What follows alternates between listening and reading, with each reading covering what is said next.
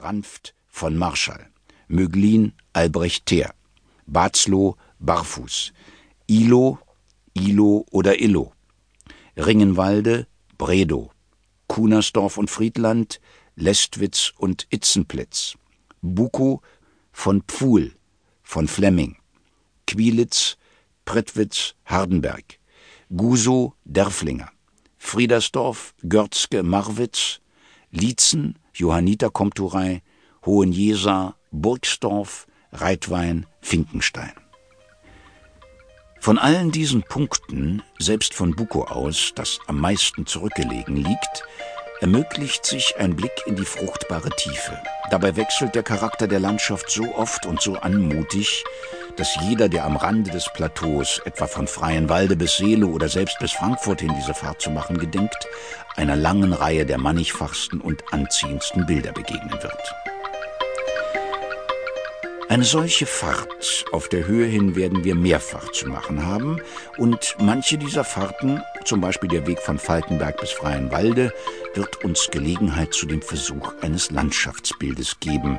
Heute jedoch ist es das Bruch selbst, das in der Tiefe gelegene Bauernland, das uns beschäftigen soll und wir werden erst bei den alten Zuständen dieses Sumpflandes, dann bei seiner Eindeichung und Entwässerung, endlich bei seiner Kolonisierung zu verweilen haben.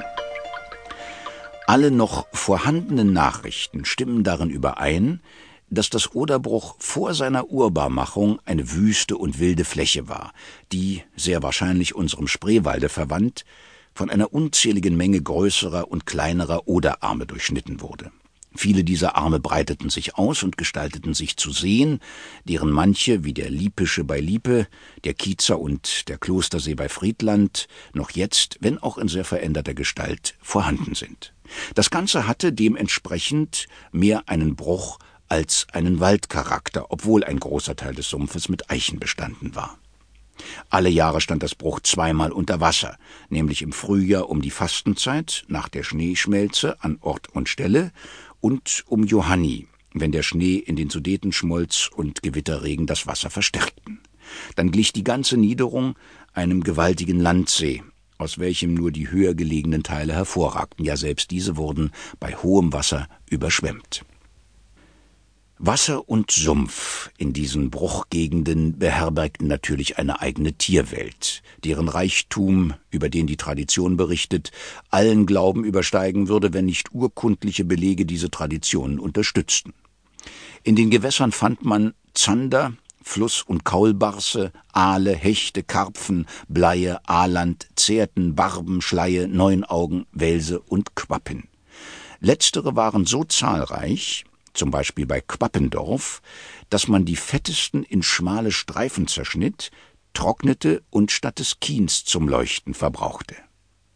Die Gewässer wimmelten im strengsten Sinne des Worts von Fischen, und ohne viele Mühe, mit bloßen Handnetzen, wurden zuweilen in Quilitz an einem Tage über 500 Tonnen gefangen.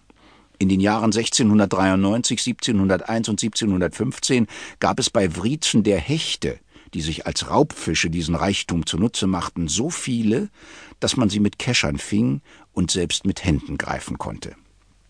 Die Folge davon war, dass in Wriezen und Freienwalde eine eigene Zunft der Hechtreißer existierte. An den Markttagen fanden sich aus den Bruchdörfern Hunderte von Kähnen in Wriezen ein und verkauften ihren Vorrat an Fischen und Krebsen an die dort versammelten Händler. Ein bedeutender Handel wurde getrieben, und der Fischertrag des Oderbruchs ging bis Böhmen, Bayern, Hamburg, ja die geräucherten Aale bis nach Italien.